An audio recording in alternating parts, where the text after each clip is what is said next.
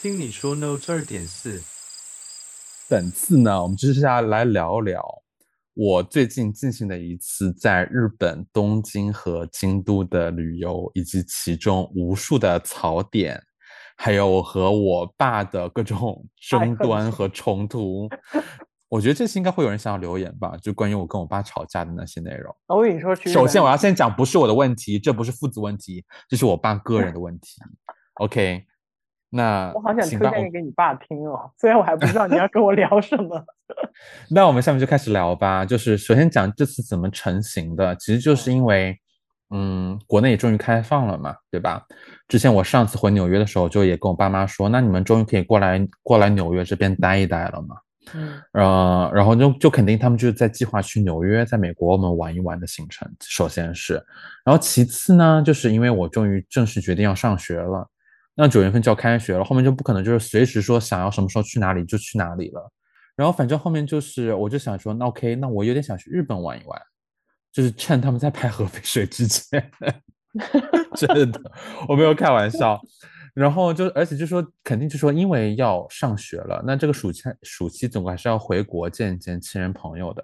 那我肯定顺带我就想去旅游一下。那我觉得就日本就很完美，因为我已经有很多年没有去了。我上次去你知道吗？是在一七年的夏天，就有六年了，六年的时间没有去了。那我就觉得让我破防的国家。对什么呀？然后呢？这次去呢就有很不同，因为我第一我人生第一次去是当时高中刚刚毕业的时候，当时跟团，就有去了北海道，去了大阪，去了东京，就感觉什么都看了，什么也没看。肯定吃饭是最那什么的，因为吃饭都是你懂的，是集体的那种一起吃的那种，感觉吃了很多中餐厅吧。某一两次特色就是有去吃，包括那个那个那个连锁那个螃蟹的餐厅，你懂的，就。是在谢谢道乐是不是？什么？对，反正就是就是很点的游客点，就算吃了日本当地的餐厅，也是很点的那种游客去的地方。但当时玩的还是挺开心的。然后那第二次去呢，就是我跟我爸妈一七年夏天，就在我实习开始之前去的。那次就是我就是说我不需要去别的地方，我只我只想去东京，我们就在东京吃吃喝喝逛逛。那次就花了四五天的时间，然后还有一天在一整天在河口湖那边。嗯就那次玩的也挺开心的，就除了走到脚要废掉，嗯，然后之后就在东京，也就是买买东西吃一吃这样子。但就那次有什么父子故事吗？每一次出行都会有父子故事呢，因为我在这边跟大家讲一下，大家就明白了。就当你爸这辈子都是握紧了各种控制权的时候，一旦到了出国旅行。他就没有了这个能力了吗？就不会讲英文，他也不会讲别的，然后别的随着年龄的增长越来越大，就对人生的控制就已经在变少了。尤其出去旅行之后，一切都要全权交给我来。嗯，那我肯定会跟着我的兴趣来决定方向，而且关键是我觉得我决定方向是很正确的。那我爸就会开始表达不满，但他的不满并不是来自于他真正的不满，他的不满来自于就是说他没有，he doesn't have a say in this，对吧？就他。没有办法去掌控我们旅程的方向了，就他一定要闹出一点事情来，就是要显得他很重要。所以说每一次在任何地方，就是他都会，就大家可能顺着路要去做什么，他就会突然提出一个一百八十度大转弯的意见，而且那我肯定是不会跟从的，那他就会发火，然后那我也会跟他吵架。嗯，而且跟大家讲哦，就是他是一个完全无法接受任何批评的人。就比如说，你现在吃饭，你你一直嚼着饭在说话，嗯，然后我妈说你东西先咽下去，这样子很不礼貌，然后我爸就会拍桌子怒吼，就说我在家里连这点自由都没有了吗？那不如去死了算了，就这样子。就是我天天在外面，我天天在外面那么累，回家还要被这样子控制和和那种谩骂、什么侮辱、讽刺这样子，那超容易破防。我。我跟你讲，所以我就说这不是我和他的问题，这是他的问题。像比如说在外面，我们这次先是在洛杉矶玩嘛，嗯，还有洛杉矶、加州那一整带，就就是包括那个纳帕，在开车的时候，我只是问了他一眼，就是现在几点了。当他当时正在看时间，嗯，他都不告诉我，他一定要说你自己不会看吗？但我说你明明就在看手机上的时间，所以我才特地的问你，我就想顺带知道一下时间。他说：“你说话怎么这个态度？”嗯，跟我爸一样哎，我爸就会说，而且包括比如说，对爸爸这样就是说话，你路过一家餐厅，我就说哦，这家餐厅看起来很好吃，因为你知道我是爱吃的嘛，我会关注各种餐厅什么的。他说你刚吃完饭就要吃啊？哦，我们等会会聊到我们在日本具体怎么吃。我们现在开始我们的日本行程。那反正就是之所以出行，就是因为想要顺带回国的时候去日本玩一玩嘛，也很久没有去了。嗯然后而且这些年也一直挺想再去玩一次的。呃，然后我这次去就来问你了嘛，我们的公孙来，因为他好像在哎京都玩过很多次。然后对，因为我上次只去了东京，我这次说我要去京都多待一待。嗯嗯，所以就问了他很多关于京都的事情，然后就要去哪里，哪些景点，对吧？然后怎样子逛，然后包括呃，还看了另一个朋友，就当时我在那个纽约念 SBA 的时候，然后有个嗯女生，她刚好那个时候就在京都，就哇她每天就在发。对，她就每天在发，就是她在京都逛一些寺庙和庭院呐、然后她吃的东西，然后我就觉得，哦，这首先它拍照的质感也很棒，然后就我我就很种草，那觉得 OK，那我们这次就确定在京都玩。嗯然后呢，就埋下了后面祸根的种子是什么呢？就是因为我爸有个朋友，他的小舅子，就他们也都很熟，就他这个小舅子这个叔叔呢，他就很喜欢去日本玩，就尤其在疫情之前，感觉一年要去个五六七八次，然后每个月要去一次的感觉，或者觉得不开心的去日本过个周末这样子。因为你知道，在上海飞到日本很快嘛，就啊对跟去两个小对啊，比去港澳台近吧可能。然后他就问，就这个书，这书就推荐了很多嘛，很多景点说啊，你他也说你一定要去京都玩，说我最喜欢京都了，京都比比别的地方好逛啊什么的，他就推荐了很多很多的景点。然后呢，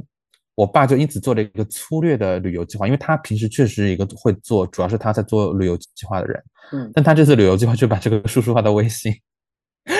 复制粘贴到每一天。那么这个叔这个叔叔发的第一段提到的景点，就在他的第一天，你懂了吧？它不是一个真正的行程，它不是一个真正根据路线走的行程，它只是嗯一个总结和归纳。嗯然后呢，我是在后面每天都熬夜在看小红书啊，各种经验，包括还有问你嘛，还有问那个女生，就一直在反复做对比。包括你也知道，我后来在订餐厅，嗯。因为自从我意识到日本的米其林餐厅应该是全世界最便宜的了，对。对，然后但是又很难订，你知道吗？就是像日本的米其林二星的日系法餐，人民币只要五五百人民币一个人，就不算酒水和加加钱的话，五五百人民币一个人呢，就就是一万元整，但那个是午餐了。像嗯但是一一星的话，晚餐也就是五五百人民币这样子。那你说这种东西在上海，我一看里面菜量，在上海起码要吃两千人民币吧？就是在纽约，我感觉我也得吃个两百刀，那也要一千多人民币。嗯那肯定肯定在日本狠狠吃啊。然后这个时候，我作为一个一旦开始做笔记就会停不下来，而且就是患得患失的人，我就每天都在熬夜看所有的评价，就我要看呃谷歌上面的评价，然后我要看就是小红书上的评价，然后再对比就是日本他自己那个网站上面的那个评价，在拖机飞里面在读，就是三个网站交叉确认，然后定下来要去吃什么东西，然后我有一整张很夸张的，就非常长的那个 iPhone 里面那个笔记，就是你要花一两分钟才能画到底，而且不是直接复制链接，我是一家一家确认国家特长是什么，加电话号码、地址，地址是英文、日文都有，就方便我到时候谷歌地图搜索。而且这家店是有哪些个价位、几点开、做什么的，而且我各种 emoji 的表情图案都打好了，就方便我到时候分分分类归纳，就这种夸张程度。难怪到了零间经常我就想说，这是你是对，不你会这样看吗？，对，就公司会经常就是在莫名其妙时间接到我突然发过来的，就是哎这个什么的，然后那个什什么情么的，就各种关于京都的提问。而且这次因为京都确实看的景点也比较多嘛，嗯我为了让我吃饭跟景点要顺路嘛，因为你绝对不想说你跑到城这一头看完这个景点，你要赶去另一头的那个预约的时间去吃那家餐厅。所以这次我自制了一张我的那张地图，就是因为谷歌地图你确实可以收藏地点，嗯但你不能隐藏别的地方，看起来会眼睛很花。我就把谷歌地图截了屏之后放进了 Photoshop 里面自己 P 了地点，哇塞，蓝色的标志是景点，并且标出名字，然后粉红色的画着爱心的，就是说我一定要去吃的，就是高优先度去吃的地方。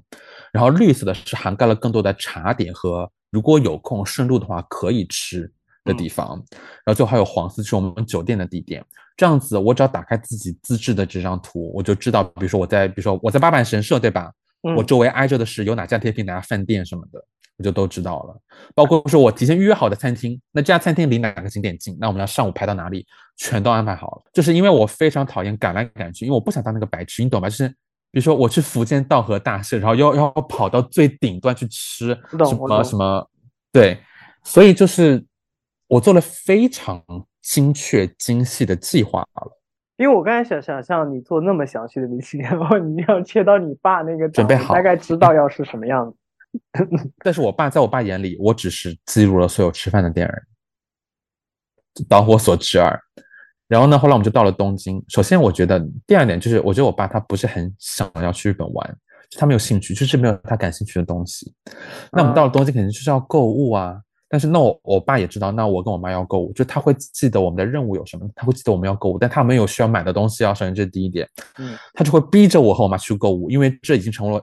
在他大脑里面登录成了他的一个任务。我我我我懂，嗯，对，所以比如说我跟我妈说想要逛逛，她说你们不是还要购物吗？你们要去购物啊，就是啊，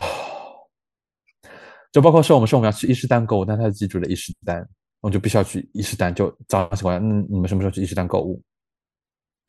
就会他会压着我们去执行我们偶然提到的可能想要做的行程。那那那，但是在那个购物的时候，你爸是一直就陪着吗？对，但他会很缓慢的跟着，就在看他的手机，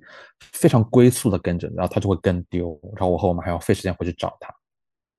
就最后实在他是累的不行了，我们才可以把它放置在家属放置区。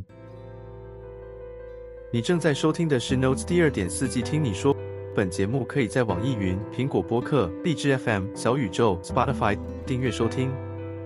那我们现在来点开心的吧，我们在聊日本来吃东西啊。我觉得大家刚刚听我我安排那么多餐厅，首先呢，很多三星店是肯定订不到的了。在开玩笑嘛，提前两提前两周订是订不到的。嗯，尤其很多我看到很多这种新冒，因为大家说为什么要去日本吃法餐，就是我觉得懂的应该就懂，就是日系的法餐。其实是不一样的，是有点自己有点稍微独成一派的，嗯，而且他们做的也很精致，用的是当当地的地道的食材。对，虽然我没有吃过，但是看了很多日剧，所以我大概知道。你说你说那个那个 东京大饭店，东京大饭店是，呃，然后呢，那我们就后来就是也订不到什么特别很特别的地方，但刚好当时有关注的一个护肤博主，他有去日本玩，然后呢，他就有。发了一些他去的餐厅，我说，哎，那我就跟着他，我就跟着他吃了，真的，嗯，就第一家吃的就是那个卢布松，但是他是他年旗下一个年轻的，算是副牌吗？什么的，那它里面就还有那种，它吧台位是最多的，就我们也只订到了吧台位，因为桌子是都订没了，嗯，然后其实吧台位也只有那一天的那个晚上，因为我们这次特地卡的工作日，我才能吃到这些店，其实如果我们双休日去的话，其实吃不到这些店的，我知道，嗯，对，然后是晚餐在吧台吃的是。一个人是一万日元，就是那就就是五百人民币一个人嘛。嗯，然后它是米其林一星的，然后但是又是在卢布松旗下，我就觉得就还挺好吃的，而且看的菜就觉得有很多有意思菜，像有一道就是那个鹌鹑腿，但里面是塞了那个鸭肝的。对，其实它吧台位置很舒服，空间也很好，但其实人没有那么多。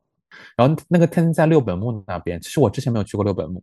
对，就是我也不知道六本六本木是干嘛，但是当我到达六本木那边，我就觉得 OK，其实这边应该是会我会喜欢的区域，就大概扫了也知道，包括商场的风格嘛，还有那边又有美术馆。这家餐厅其实挺好吃，但是我想吐槽就是，他们最好吃的菜都是要加钱的。我们加了，就是前前菜里面我们对我是想说有一个扇贝，有一个雪蟹的一个那个洞，就他们卢布松不是有个很有名那种，上面是个那种汤洞，然后上面有雪蟹什么的，就我们点了那个价钱是那个，那个真的是好吃。然后加钱吃那个大就很大的那个扇贝，就一盘有三个，就很巨大那种，就是而且烤的真的是整个就是烹饪状态非常恰到 好处，很好吃。天呐，听听你在做这些，我想到我去东京吃的什么宝可梦咖啡屋，我都道 在干嘛。然后就包括像主菜，就是那个鹌鹑腿，它是加钱的，然后加钱吃那个好吃的。但其实我我妈妈她有点那个，就是有一个是那种鱼加上墨鱼啊什么的，那是正常的，也也也蛮不错的。但我觉得就是被加钱的会甩开。嗯，甜品我们没有选加钱的，就还好吧。可能就是有些成分我没有那么爱吃，但就还不错。关键是甜品之后，他又送，就他就拿出了一大份就很华丽的一个 spread，就各种各样的那种小甜点，就是你每个人选三个，就他三个小小的，一人拿一个。哦，懂。但他主要就是给你拍个照嘛，就很漂亮，就大家从里面挑，然后我们就选完那个吃，吃完然后又有茶，还有还有一个小点心什么的，那个就吃的很快乐，而且就，但其实加完钱的话，还有哦，还有一点就是在欧美的大家可能不习惯，就是东京好像很多那种高档餐厅。它的水 都是要收钱的，嗯嗯，就是你只能点水，然后那个水的钱就倒是不便宜，就最后吃到人均六百三左右，嗯，但不是每道菜都加了钱的，就是水喝了两瓶，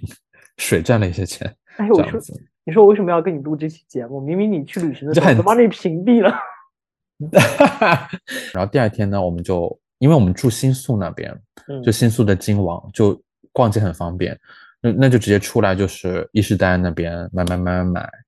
然后到了中午的时候，其实又要跑到六本木，因为我中午订的第二家又是一家日系法餐，对，然后是一家二星的，然后就也在那附近，但是在个居民区里面，我就绕了半天，然后这时隔多年再次感受到了非常夸张的日本路人们的热情。因为那家餐厅它是在个陷在地下的，它外面是没有任何标志的，而它外面还围了一圈别的咖啡厅什么的，你就更不可能知道它在哪里了。我就问了一个扫地大妈，因为就快要到我们预约的时间，我就真的提前十十五分钟到，结果找了十分钟，然后就给扫地大妈看，扫地大妈就一路绕了一大圈，把我们引到了那个餐厅门口，然后我整个人大鞠躬，阿里卡多古德玛西达，然后就这样子就进了餐厅。嗯，那那家店很小，但很漂亮，环境也很美，然后它那个包厢。是一个超大的落地窗，但是最尴尬的就是 落地窗外面就看到那个大妈在扫地，啊，就刚刚引路那个吗？大妈吗？对对，她刚好绕了一圈，就就是在这个餐厅窗户这边扫，但是就很尴尬，因为那天真的很热，我们在包厢里面隔着窗帘，然后外面这个大妈就扫地扫过去，我当时整个人就是，嗯，就是感觉不太好。那天开始吃饭，其实菜也蛮好吃，但是这家店我会觉得我个人没有那么爱吃了。就他们有很多更懂得直白暴力的好吃，加钱的好吃好东西。对，但他就是他他会有一些很巧思的菜，比如说他的那个他会把一只鱼的那个骨头先拿出来，然后把这个骨头炸到酥脆，再包回鱼里面，再把这个鱼去烤啊，就很精细很功夫的菜，很好吃。所以那个鱼你就可以直接吃，因为它骨头已经烤完了的，就炸完了的骨头包在烤好的鱼里面。正好 很恨我 在描绘这些好吃的菜。我我一方面恨我没有办法去日本，第二方面恨我没有钱。但就是其实其其他的也有好吃的，像像是那种天妇罗的炸鱼，但那个鱼就很香嘛，然后配的汁很好吃。就当时应该是日本，应该是是和歌山吗？还是哪里那边？就是是不是盛产柑橘类的？我已经在编，我已经在编，忘记是哪个地方了，可能不是和歌山，嗯，是就他们特产的那个当季的一个那种很甜的那种小柚子，就它的口感，我它不是柚子，就是它口感完全介于就是嗯橘子、橙子和干柚子之间，但它只有清甜味，没有苦味。然后他拿这个和那种姜做的啫喱和冰沙，就用姜做的啫喱，然后还有一些冰沙拌的一一碗刨冰。配上这个果肉超级好吃，这个东西就是他只给了一点，这就是如果我不要脸的话，我想吃一桶，就真的很好吃。在日本的关于甜品的记忆，我在日本吃的每一道甜品都让我觉得天哪，怎么可以做的这么好吃？而且对，而且这但是其实上一家我觉得甜品就 OK，就跟我在欧美吃的并不会让我觉得有什么差别和惊艳。然后呢，下面一道甜品就是一个粉丝的，就是一个那种雪巴，然后上面有奶油，还有个什么东西我也不知道，就是也是啫喱类的。它关它那个粉很漂亮，就是这种这种芭比粉。就是浅一层的芭比粉，然后它的味道也是就是刚刚好的酸甜度，就刚刚好，就这两道。我真的要破防了。然后这样吃完了，我们下午就在那个 Estination 逛街嘛，就那家买手店逛。关键是我一开始不知道那是买手店，我知道这个店肯定不是牌子啊，这是是不是什么杂牌店啊？为什么所有的衣服都挂了这个店的标签名？后来后来回去一搜，哦，原来是买手店，那当然是都挂的这个店的标签名了。对。而且，但当时我也在那边感受到了没钱的时刻，就是那天看到有一件罗意威的一个，就是一个他，你知道罗意威因为我我其实没有在关注 fashion 的，你知道吗？然后老是搜，发现他们最近在推就是像素风，他有一件像素风花纹的牛仔布的外套，它那个蓝每一格都超级美。然后我一看价格啊，换算了一下，就乖乖的离开了。嗯，你别在我这儿说什么 没有钱的时刻。你可以进到下一个趴了，真的。对，进到下一趴，反正就是说我整个在六本木逛的嘛，就整，但是我们都没有时间去看那个美术馆，就遥远远的站在上面看了一下东京塔。你知道吗？遗憾就是这次，这次我们都没有专门看一下好的角度东京塔。然后这个时候呢，就是就要接近第一场小争吵了。哦，就是我爸已经没有力气了，他不能再陪着逛了，他就在那边嚷着，根据自己的体力想要改变我们的行程。最后，我妈很聪明，说：“你回去休息一下吧，就让她回酒店了。”然后我们就自由自在在那边逛街。我感觉这会变成消费主义这一期，你知道吗？这一段我我我快点讲。然后就是那天我本来晚上想去去吃那个豚祖食堂的炸猪排的，我都已经计划好了。但是我那天已经逛到没有力气了，我当然真的坚持不住了。后来就幸好伊势丹顶楼也有一家还 OK 的炸猪排店，我们就在那上面吃了。然后第二天呢？我爸他一定要很早很早的，就是跑到那个公交，因为我们第二天是要坐那个公车去河口湖了。啊，他就是犯病了一样，就一定要很早很早过去。然后我就想说想要，他说啊，那就在周围随便吃一吃。然后他就自己在大众点评上面找，就说我不要吃那个店。我说我在这边搜到了，就在就在附近地下有一家是一个茶泡饭的店。然后结果真的找了半天找不到，又是一个在。在金王百货下面一层卖食品的大叔，一路帮我们找到了在另一也在地下但比较绕的那家店。但那个时候其实整个人的已经就是大家的状态已经很差，就是已经吵过架了，就已经愤怒的争吵过了。因为那你那你爸当时为什么？因为我的脚被磨破了，我爸就非他就是一个很急的人，他就是比如说我们十一点钟去坐火车，他最好八点半就到火车站。所以他就说不同，他说要去找他。对，而而且因为开始我不是找不到店嘛，他就会觉得那都是我在浪费时间。但是我我脚都磨破了，然后他都不愿意停。然后然后我我想要买个那个创可贴，他在那边催，我就说我脚上的血都把我鞋子蹭脏。我当时整个人就火，就是火，怒到就是怒火中烧程度。反正就必须无知，想笑真的没有忍住。反正最后呢，就是到就快进到我们去坐坐那个大去坐呃大巴嘛，然后就去河口湖，然后呢到路上又是我就一刻我松懈下来没有看站牌，因为我们是要坐到底站的生活馆那边，我一刻松懈了，我们就过站了，还要回去再坐返程的大巴回去。哦，说错了，我脑子宕机，就就是坐大巴到河口湖站，然后在河口湖湖站坐他当地的公交，那就公交嘛。然后一开始那个卡又不会刷，就是因为他东京公交你要上车刷一下，下车到站了再刷。我爸上车就没有刷，那他怎么上的车？他到了站，他就要根据那个可能就要算，就可能要怎么给现金什么的。然后当时我就直接，当时我已经气到我已经不想管他，我就直接下车了。就把他留在上面，他自己一个人处理。然后我妈就一直逼着我要去帮他。我说我我怎么帮他？我也不会啊。我说司机又听不懂英语，你好狠！我怎么帮？我就在那边撑着伞就看着他。下车之后他更加暴躁了。然后因为我们订的是我们是六年前去河口湖就住的是那个地方，就是就那种两栋连排的那种小房子，然后其中的一栋。然后呢，现在它周围已经建了一大圈东西了，就那边叫生活馆，它有卖纪念品的地方，然后有各种餐车那种小，那么就流动餐车啊，然后有各种，它周围的花已经种满了。当时周围就一些花，它就是一个正式的成为了一个小景区一样的地方，而且周围的 Airbnb 就一下子变多了，就有好多家都在那边做房子了。然后他就找不到了，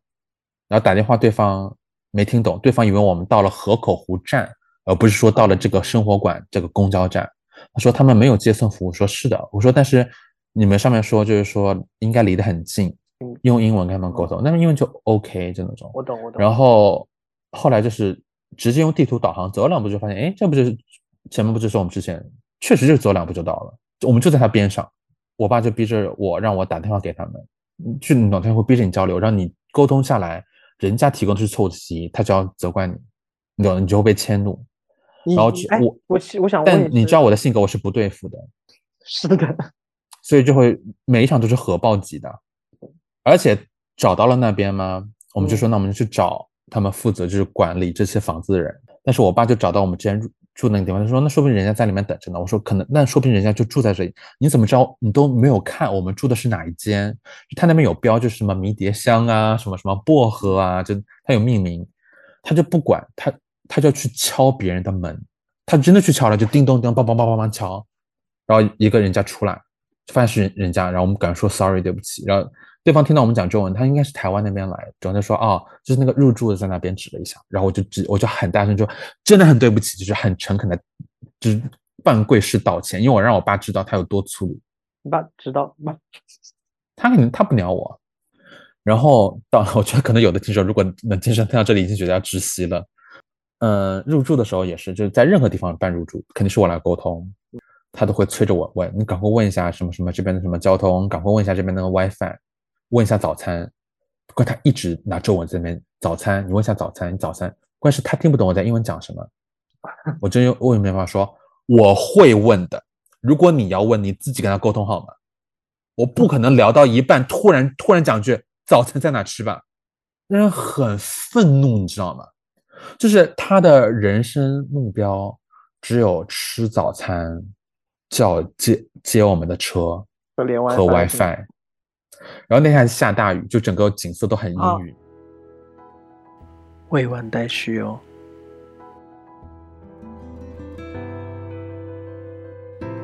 感谢收听本期节目，这里是 Notes 第二点四季听你说。本节目可以在网易云、苹果播客、荔枝 FM、小宇宙、Spotify 订阅收听，每周三更新。我们下周见。